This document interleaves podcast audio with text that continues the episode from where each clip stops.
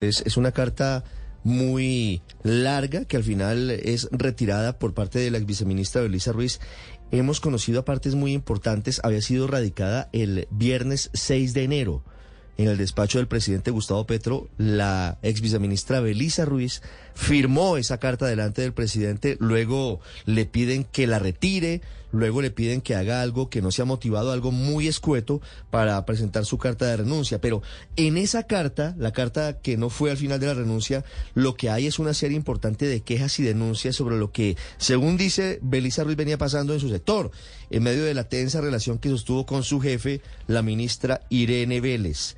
Además de quejarse sobre el trato que recibió de la ministra Vélez en el momento de la renuncia, la ex viceministra Belisa Ruiz aseguró que la decisión de desvincularla de su cargo podría afectar las actividades en desarrollo en el marco de la transición energética. Además dice en esta carta de renuncia que luego de una evaluación detallada de las electrificadoras, esto lo leo textualmente, encontró situaciones irregulares en las dos empresas estatales que se empezaron a analizar Electrohuila, la electrificadora del Huila, y Sedenar, que es la central eléctrica del departamento de Nariño. Y ella entrega detalles y ella entrega anexos sobre lo que dice. Por ejemplo, cuenta que en un viaje a Neiva, el gobernador del Huila, Luis Enrique Duzán, leo textualmente de nuevo la carta Néstor, nos comentó que el secretario jurídico de presidencia, originario de ese departamento, le solicitó que pidiera una modificación de los estatutos de la empresa para que la gerencia la pudiera asumir un familiar de un miembro del pacto histórico que no tiene conocimientos técnicos y por eso se requiere el cambio de estatutos. Explica la viceministra que en un anexo que adjunta a la carta de renuncia se comprueba la petición que hizo el gobernador del Huila atendiendo la petición del secretario jurídico de la presidencia ante el Ministerio de Hacienda y Crédito Público. Luego dice que el gobernador le comentó que accedió a esa petición que le hicieron porque se sentía presionado desde presidencia y ella dice yo le pedí que retirara la carta. Sin embargo, dice que no lo hizo el gobernador Luis Enrique Duzán en ese momento.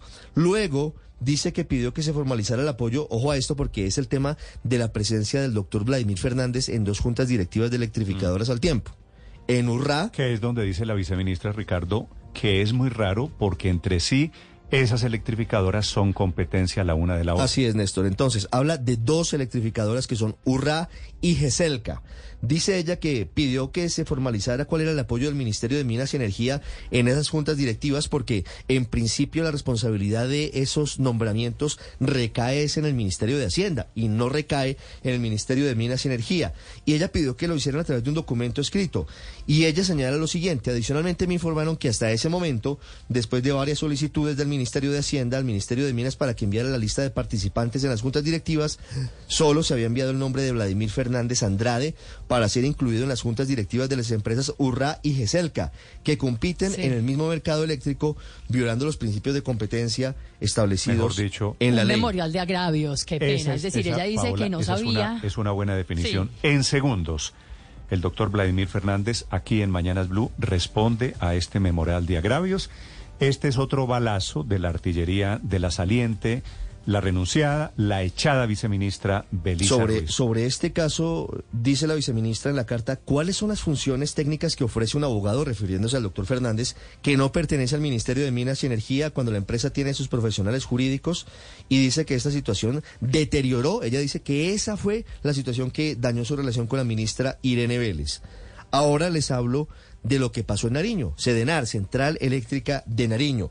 Dice la viceministra que algunos empleados de esa empresa fueron a su despacho, pidieron la intervención del viceministerio de Energía porque les habían informado que la gerencia de Sedenar quedaría en manos del Partido Conservador, como ha ocurrido desde hace décadas. Esa es una cuota política, Néstor, que está en manos de los conservadores desde hace muchísimos años. Mejor dicho, lo que hay aquí es mermelada la viceministra denunciando al dueño de la mermelada. Ahí va, ahí va la historia. Dice, yo no podía creerlo, dice la viceministra, y convocó una reunión con el viceministro de Hacienda, con el secretario general del Ministerio de Hacienda, y escuche lo que dice. Concretamente quería preguntar al secretario general si era cierto que se había entregado la gerencia de la empresa al Partido Conservador. Por eso fui directo a la fuente de información que me habían indicado. Mi sorpresa fue grande cuando el secretario mencionado me confirmó que sí, que se había negociado la gerencia a cambio de la aprobación de la reforma tributaria y que eso venía desde presidencia, particularmente desde el secretario jurídico de la presidencia de la República. Y el secretario jurídico estará aquí en 30 segundos, 8.59 minutos. Les recomiendo que entiendan lo que está pasando, que es denuncias desde un ministerio contra el secretario jurídico de la presidencia.